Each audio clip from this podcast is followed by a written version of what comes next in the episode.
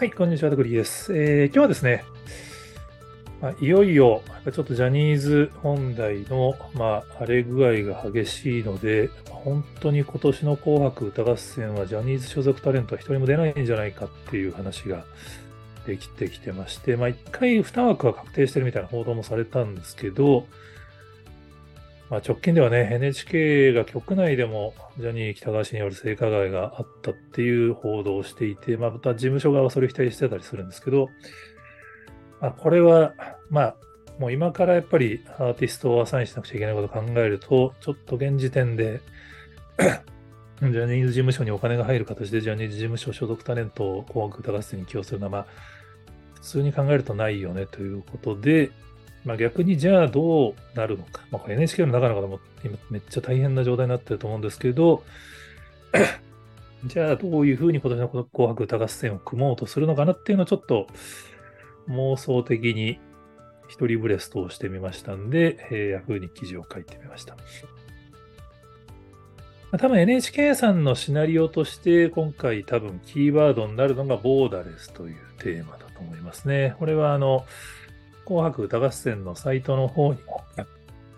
まあ、今年のテーマはボーダレスですということで、国や言葉や世代を超えてボーダレスに人と人とをつなげ、感情を共有していく、そんな力が音楽にありますっていう。まあ、音楽には境界がありませんということで、ボーダレスっていうキーワードを持ってこられてるんですよね。まあ、これが多分今回の、まあ、これはそのジャニーズ騒動を受けてのものなのかどうかはまあ分からないですけども、多分そうだろうなって考えると、これが多分今年のどう出場アーティストを揃えていくかのキーワードになるんじゃないかなっていう一つのポイントですね。で当然、ボーダレスというからには国境を越えてという意味で、お隣の K-POP のアーティストの出演が今年も増えるんじゃないかなっていうのが、まあ、一つポイントになりますよね。去年の紅白歌合戦は TWICE、IVE、ルーセラフィム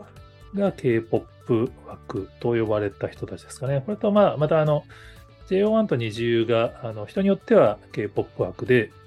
まあ、日本人なんだけども K-POP の事務所のアーティストだからみたいな話で、まあ、去年やっぱり象徴的だったのは、そのルーセラフィムの出演が発表された段階では多分日本語楽曲なかったんですよね。で、えー、フィアレスというそのデビュー曲の日本語版を1月25日に出すんだけども、それを12月31日の紅白で、まあ、いち早く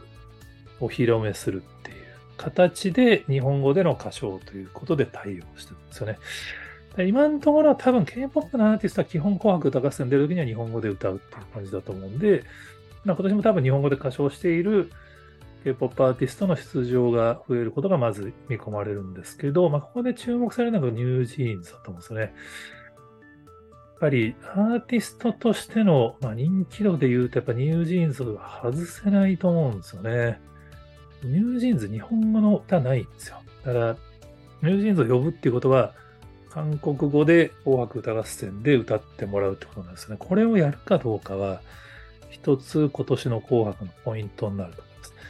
で、すでに TBS の音楽の日には、OMG、Oh My God を韓国語歌唱で出てるんですよね。で、音楽の日では、 LE SSERAFIM も、 UNFORGIVEN か何かを韓国語で歌ってたはずですね。なので、まあ、日本のテレビで韓国語歌唱が出てくるっていう時代にはもう実は入ってきてるんですよね。で、まあ、実際 NewJeans の歌ってほぼ洋楽に聞こえるんで、まあ、そういう文脈でそのまま出るっていうのは、まあ、当然、あの、 NewJeans が断るパターンもあると思いますけど、ありえんじゃないかなっていう感じはありますね。で、そうすると、男性アーティスト側もそういう出演があり得るんじゃないかなっていうことで、まあ、ストレイケッチとか、BTS のメンバーの人の出演とかもあるんじゃなかろうかっていう。まあ、この辺の K-POP の枠が広がるのは、まあ、これはもうどちらかというと規定路線近いと思いますね。まあ、この記事書いたら、もうそんなの見たくないみたいなあのコメントもいただきましたけれども、まあ、普通に考えたら、やっぱりハイブとかその辺の事務所のアーティストが増えるのが当然ありますよね。で、まあ、当然ちょっと韓国だけを増やしちゃうと、まあ一定層からの批判が増える可能性あるんで、洋楽アーティストをなんとかアサインするっていうのは、あり得るんじゃないかなと思います。まあ、日本で洋楽そんな人気じゃないんじゃないのってのはあるんですけど、ディズニーの映画の歌詞とか、まあ、個人的にはそのテイラー・スウィフトが今、映画が多分10月公開で世界的に大ヒットすると言われてますから、もう映像でもいいからなんとかテイラー・スウィフト出すことによってこのボーダレスを強化するみたいなのがあるんじゃないかなってい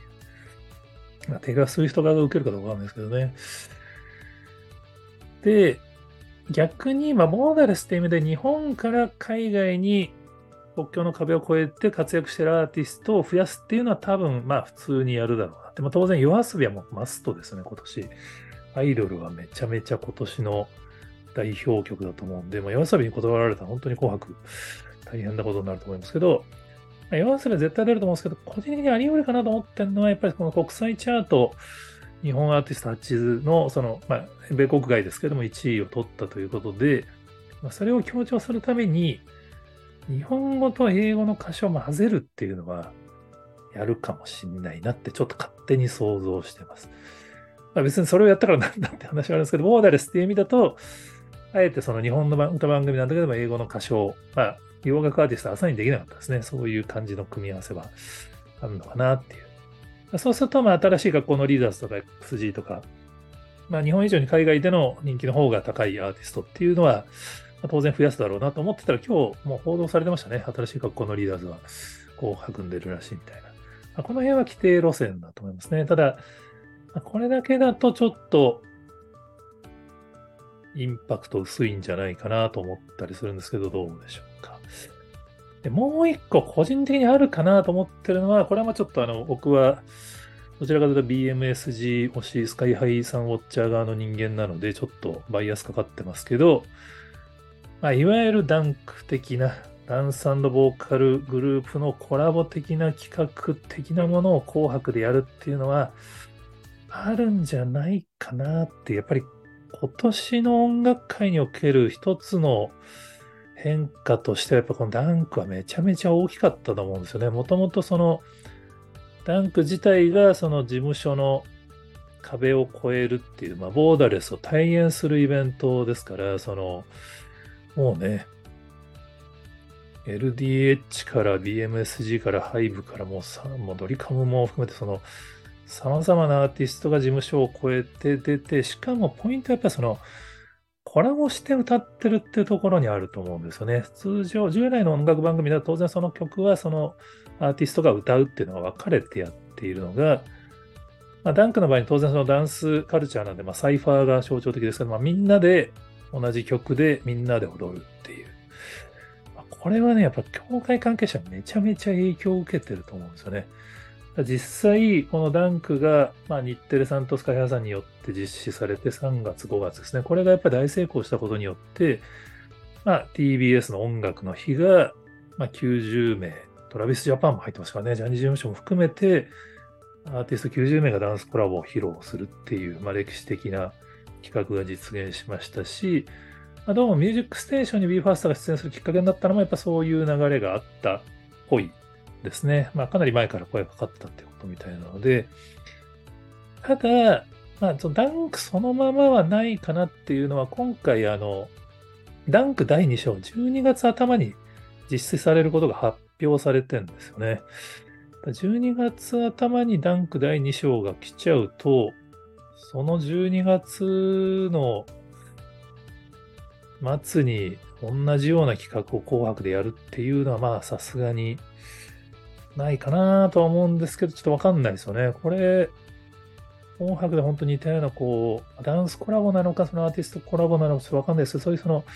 本当の意味でのボーダーレス企画をダンク的なものを紅白でやったら、やっぱ2023年というのもそのダンクを中心にこの音楽事務所の壁が解けた年っていうポジティブな売り方もできるようになるの。これはね、ちょっと NHK さんにぜひやってほしいなっていう、ちょっとその、僕がここで言ったところで NHK は届かないと思うんですけど、勝手な妄想ですね。まあ、そもそもその紅白歌合戦のこの紅白ってこう男女に分けるってこと自体がこう今の時代どうなんだっていうのが多分実はあるんですね、根底に。そういう意味で言うと、まあ、ボーダレスっていうキーワードを出すからには、まあ、国、言語、世代っていうのが、まあ、サイトには書いてあります。当然その、性別もボーダーじゃないの？みたいな議論が出てくると思うんで、まあ、NHK としてそういうチャレンジをする可能性はあるんじゃないかなって、まあ、じゃあそれが視聴率をポジティブに効くかつとわかんないんですけど、もう視聴率はもうテレビ局、そもそもテレビ番組の視聴率自体も今完全に右肩下がりですからね、もう下がるのは当たり前で、まあ、当然ジャニーズファンの人たちが、まあ、今回ね、一組も出なければ当然ジャニーズファンの視聴率は下がるはずなので、まあ、それがどれぐらい大きなマイナスにつながるかわからないですけども、下がるのが分かっている前提だと逆に新しいチャレンジをするべきタイミングだと思うので、まあ、来年以降、日本の音楽界のこう新しい変化の象徴になるような紅白が、まあ、挑戦すべきタイミングだと思うので、ちょっと個人的には、まあ、そういう意味での注目をしたいなと思って記事を書いた次第です。えー、他にもこんな話してますよって方がおられましたら、ぜひコメントやツイートで教えていただけると幸いです。どうもありがとうございます。